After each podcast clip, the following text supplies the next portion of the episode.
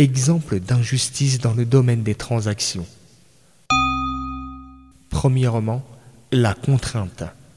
Il n'est pas permis d'user d'une quelconque contrainte ou pression pour la conclusion de contrats, car ceux-ci ne sont valables qu'avec le consentement mutuel, comme le prophète, paix salut sur lui, a dit La vente n'est valable qu'avec consentement mutuel.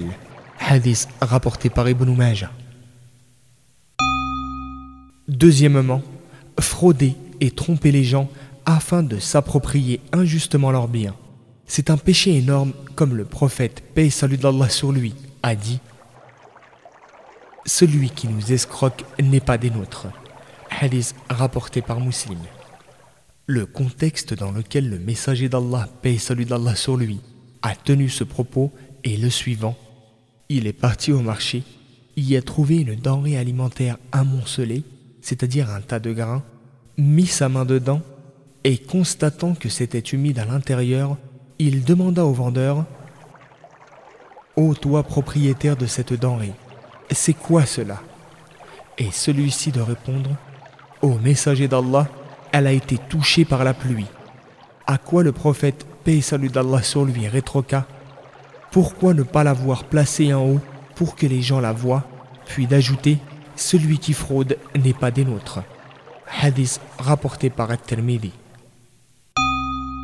Troisièmement, contourner la loi afin d'obtenir de l'argent alors qu'on n'y a pas droit.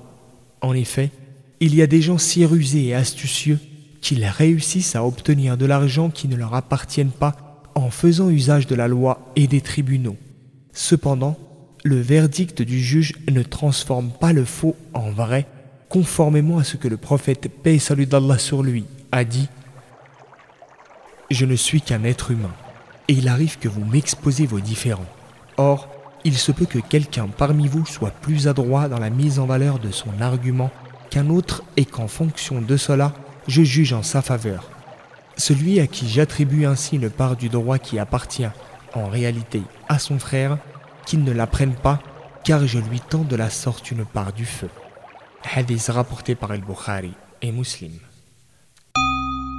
Quatrièmement, les pots de vin et dessous de table.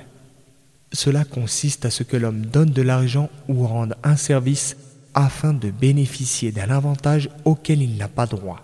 C'est une forme d'injustice des plus graves et un des pires péchés, puisque le prophète, paix salut d'Allah sur lui, a dit A maudit le corrupteur, c'est-à-dire celui qui soudoie en donnant le pot de vin, et le corrompu, c'est-à-dire celui qui prend le pot de vin. Hadith rapporté par Al-Tirmidhi.